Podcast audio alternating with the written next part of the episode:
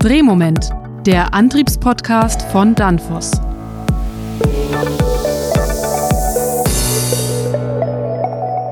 Hello, everybody, and welcome to a new episode of our tech podcast talk, the Drive podcast by Danfoss Drives. My name is Robert Weber, and today we will talk about the pathway to CO2 neutrality for industry and Danfoss. We will talk about ESG and drives, and I have two fantastic guests, Michael Wassermann. Hello, Michael. Hello. And Larisa Xanthopoulou. Hello, Larisa. Hi, Robert. Hello, everyone. It's a pleasure to have both of you with me and to discuss our topic. But before we start, can you please introduce yourself briefly to the listeners? Larisa, would you please start? Yes, of course. Thank you, Robert. I'm Larisa Xanthopoulou. I work as sustainability manager for Danfoss Drives segment, and I work mainly with uh, within the ESG with the topics of environment, so decarbonization and our circularity ambition. Mm-hmm. And I work in the team of Michael Wassermann. Okay, Michael. Yeah, my name is Michael Wassermann. I'm the Senior Director for Danfoss Drives for the sustainability and compliance. So we work together with Larisa and the rest of our sustainability on the sustainability targets, but also on the compliance issues. In the last episode, we talked about ESG, and now we want to talk a little bit about the topic ESG at Danfoss Drives and how relevant does ESG is for your customers. Michael, what is your feedback from your customers when you want to talk about ESG? Uh, the ESG topic is an important topic for our customers and had been for, for a very long time. Previously, it's been addressed more like energy efficiency, yeah. but nowadays you can equal that to CO2 reduction. So they're very focused on that. And do they need help from Danfoss? I mean, there's very different levels of maturity in the customer base we have. We have some customers that are very mature and others uh, that require support from our organization. What does it mean, Larisa? Requires help or requires information? What they do they want? Well, I think as a first step, as the topic is uh, quite new to everyone. So everyone is in the beginning of their journey, and I think at the moment what customers mostly require is transparency. Mm-hmm. So they, they of course ask us about what do we do, what are our carbon emissions, uh, do we calculate, do we have targets, do we have ambition. So it's a lot about being transparent about uh, what we do in these topics. Transparency also means data transparency, right, Michael? Yes, it does. Here, it's really important that we share the data with the customer and, and we have this transparency in where the data originates from. It's not a very mature uh, science, uh, the sustainability yet. So uh, there's still a lot of learnings, and it's a journey we are on together with our customer. How difficult is it to be transparent for the customer from the point of view of, of a technical point of view? It depends. If we look at our products, uh, we source components from a multi-tier distribution channel, and that uh, channel has not reached that maturity that every information is readily available. So there's a lot of work doing going back through the different tiers to get the the exact information. Mm-hmm. And in cases where we don't have that, there are databases where we can look it up and uh, provide that information to the customers. So we talk about multinational companies, or do we talk about mid-sized companies, Larisa? When it comes to data, I think, of course, when it's a big company, it's easier to put your resources and uh, do the calculations and provide the data. And of course, if you're more of a smaller company, you will rely more on the industry average data. But mm-hmm. we need to remember, of course, it's not exact science. So it, it really depends who put the effort in and who has the data, and then we use what it is available. What impact do ESG requirements have on your products? Can you make it use case, maybe, Michael? So, the energy efficiency is one of the key subjects that we are working on. And today we have worked for generations on optimizing the losses in the drives. And now we're working on new technology, something called SiC, where we are trying to look into where we can change some of the uh, IGBTs, mm-hmm. where we traditionally have traditional silicon, now into SiC, where we can switch faster. They have lower losses. But it also is a new discipline. It's a new component that's not that readily available. And mm-hmm. it does also come with a premium price for the moment. The customers are able or are they willing to pay a higher price there? It depends. There is no one answer for that. It all depends on which industry you're in. And which industry is willing to do that? Can you give us an example? There isn't uh, kind of a red thread in saying this particular industry can do it. It's more about what is the requirement from the market, what regulation is in the market, and those places where there's more maturity on the regulation, there there is a higher willingness to pay the additional cost. So, do you see different regulations in different markets and in different branches, right? Yes, we do. It's not like there's one type of regulation. And unfortunately, some of the regulations that are being put in effect, for example, in Europe, are a regulation that will be uh, implemented individually by country. And that means that we have no harmonized cross EU. And that makes it challenging for our customers and also for us as a supplier. So, this is the most difficult part the law enforcement, the laws? I would say that is one of the challenges. There are yeah. so many new regulation coming towards us, and not everything has been formalized yet. But you are on the journey, right? And you need to choose your direction on this journey. How you do you handle that, Michael? Because not everything is harmonized, but you are on the ESG journey. How difficult is it to go in the right direction? So for Danfoss, we have set some targets and we signed up for the science-based targets. And now these targets has been broken down to the segment, and in our case, the Danfoss drives. So here we have some decarbonization targets on use of sold product mm-hmm. downstream, and we also have some internal targets that we set up towards circularity.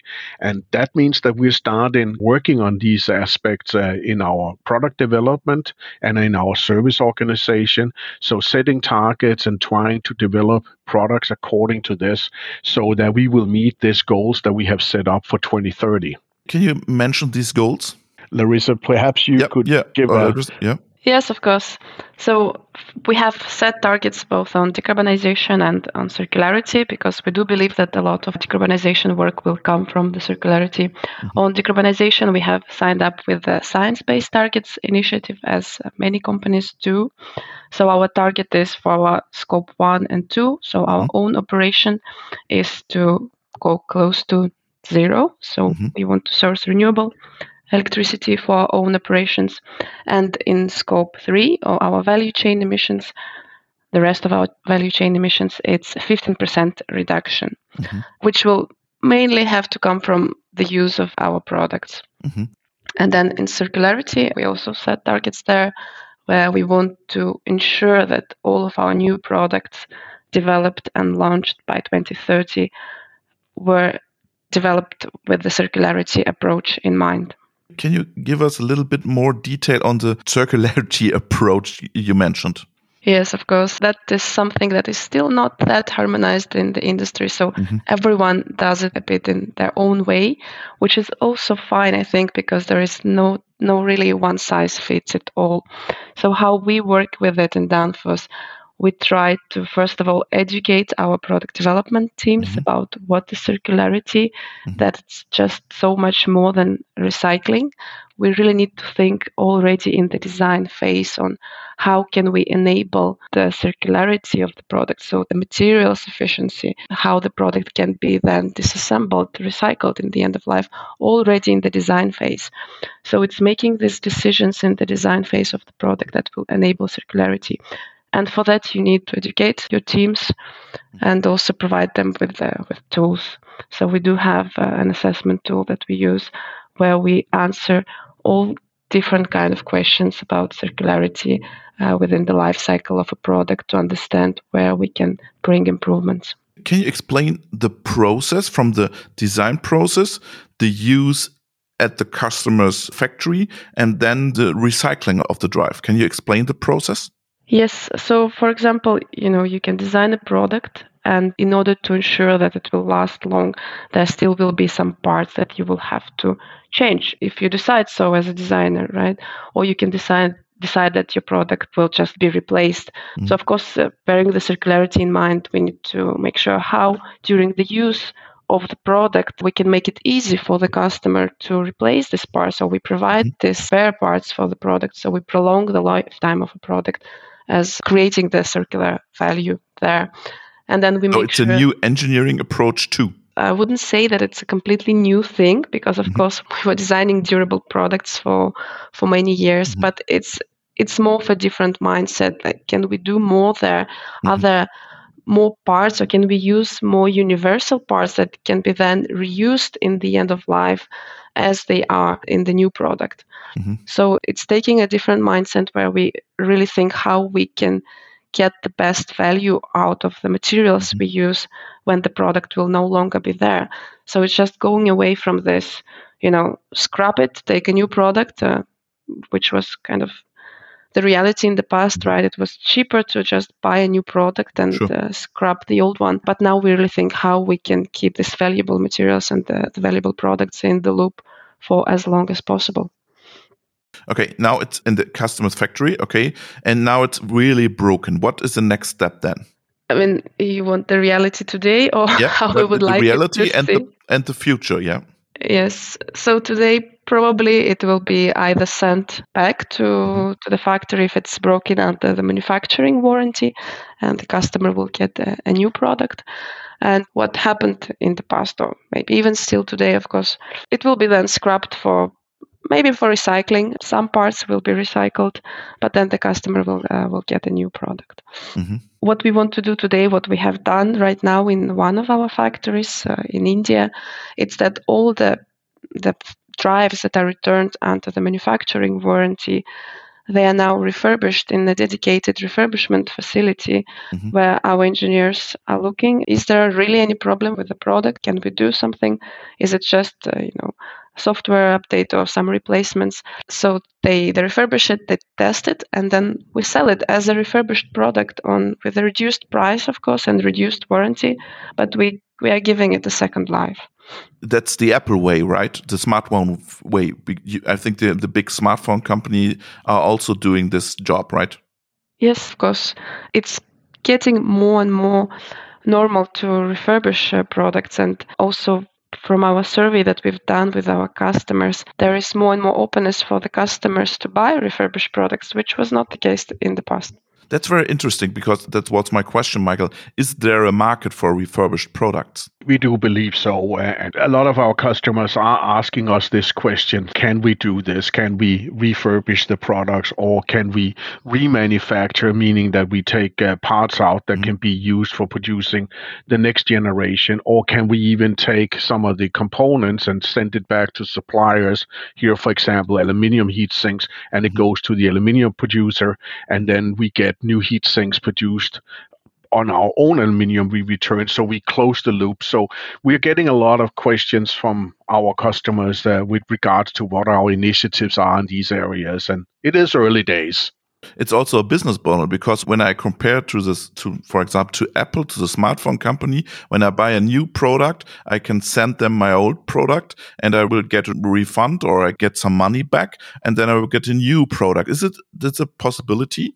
We are right now having a project where we are trying to create a playbook so we get an understanding on what is the requirement from the market Mhm. what does it take for us to bring it back across different borders Mhm. into the factories what is the whole process how do we ensure that we can refurbish the product to a certain extent that it can be used again and what warranty can we give. So this whole project is something that's running this year and we hope to get some really good feedback from our customers. And then hopefully sometime next year we can start uh, making a business plan for how we can take this into the market.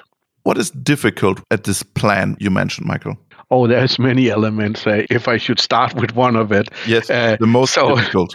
yeah movement of electronic waste if, Yeah. if product is defective in some country it's very difficult and costly to move it from one country to another country. And we do not have manufacturing in every country in, within eu if we just take that for example. Mhm. and that means that there are some technicalities here that needs to be solved we need to be able to assess the components uh, so that we can guarantee the lifetime on it. It's very important for us when it be- bears the Danfoss brand Mhm. that we have a quality and gar- warranty towards the customers that we can guarantee that this is going to work and it's going to be as good as a new one. So there's a lot of testing that we need to go through on this part as well.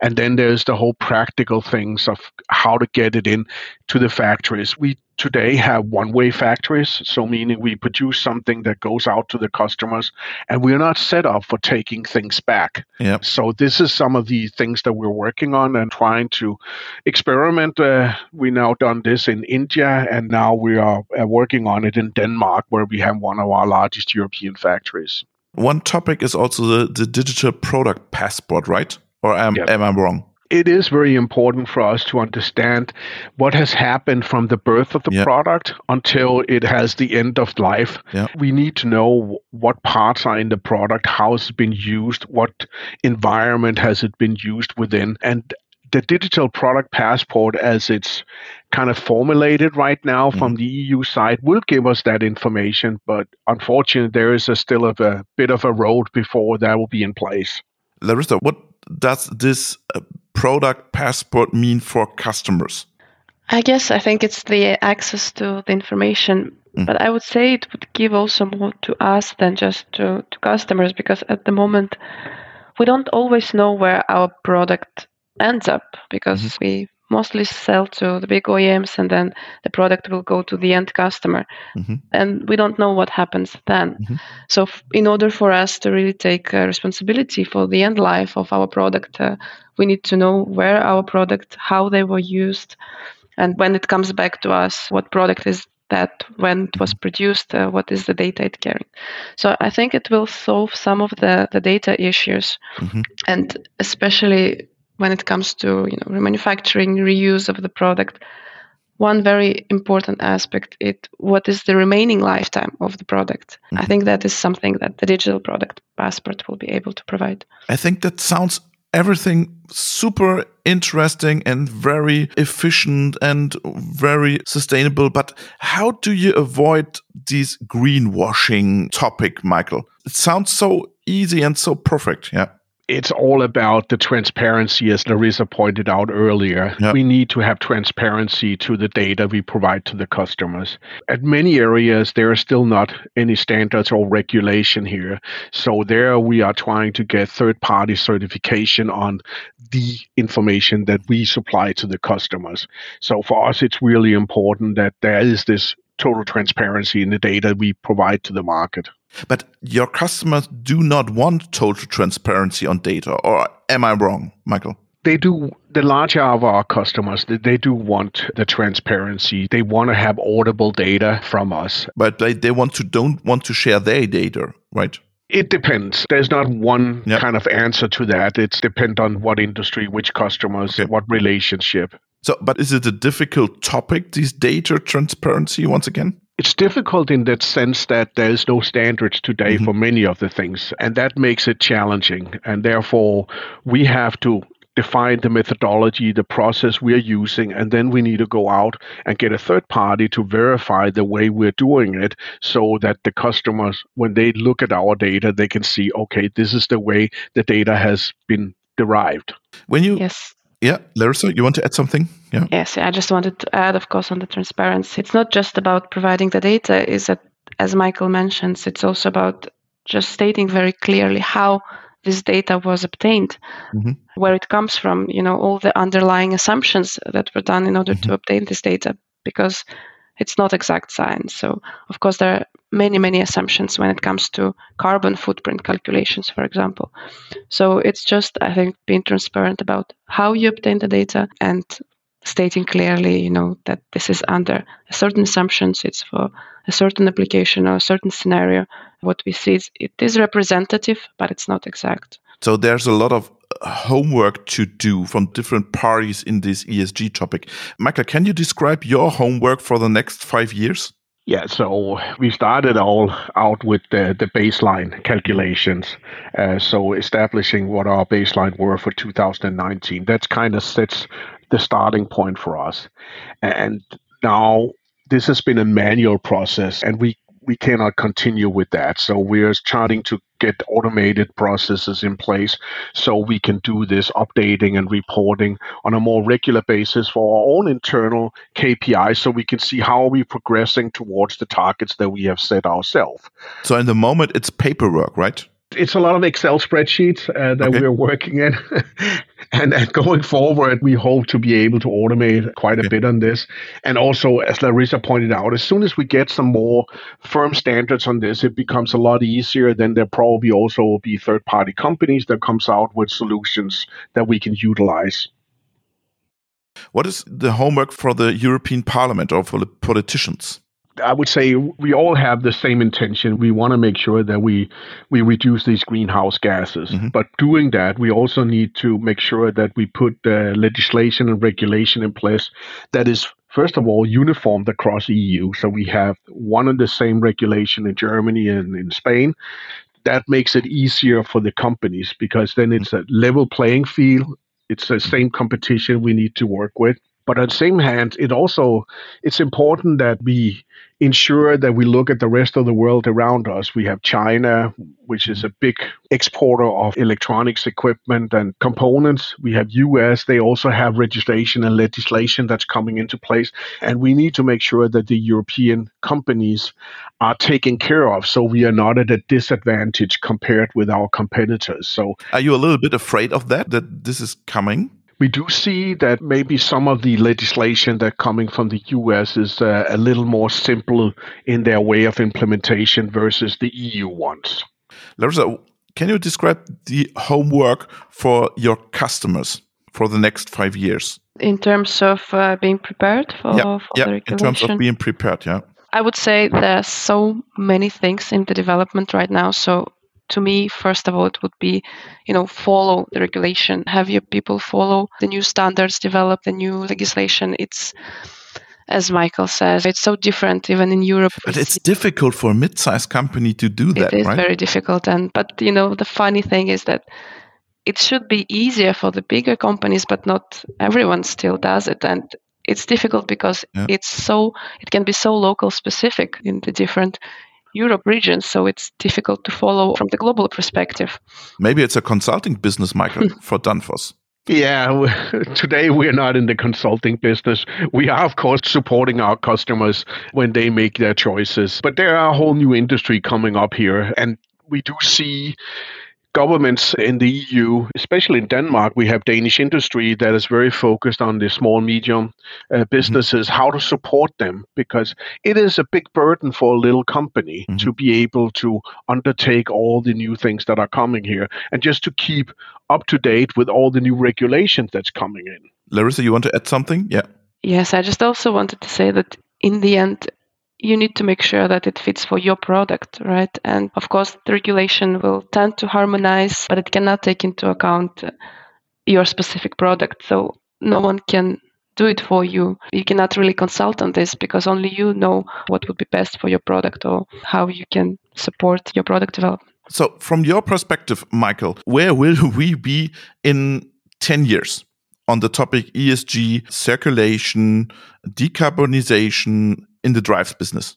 I do believe that we have a circular approach to our products, uh, meaning that we will have a plan and a business put in place where we can take back products from our customers and we can utilize a large degree of the products either as refurbished product mm-hmm. or we can take components out of them that can be used to manufacture new products and a very small percentage of our products will then be ending up as a scrap rest of it will go into recycling uh, either as, as processed parts uh, going metals copper, aluminium, and other metals that can go in there and be reused again. So I think we will have an established business around this, at least for Europe. And, and uh, for the decarbonization, I think we will have reduced our products use of sold uh, use of sold products category substantially. So we are on a good path to get to the point where we want to be in 2030. I think this will help. That there's a lot of other things that, that can be done. We sell drives to motors, and if just all motors bought a drive, then we would be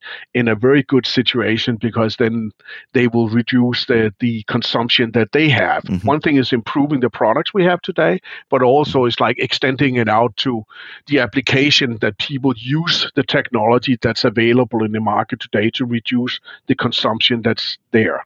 Michael, it was a pleasure. Larisa, it was a pleasure to talk to you. Thank you very much for your insights. Thank you, Robert. Thank you very much, Robert.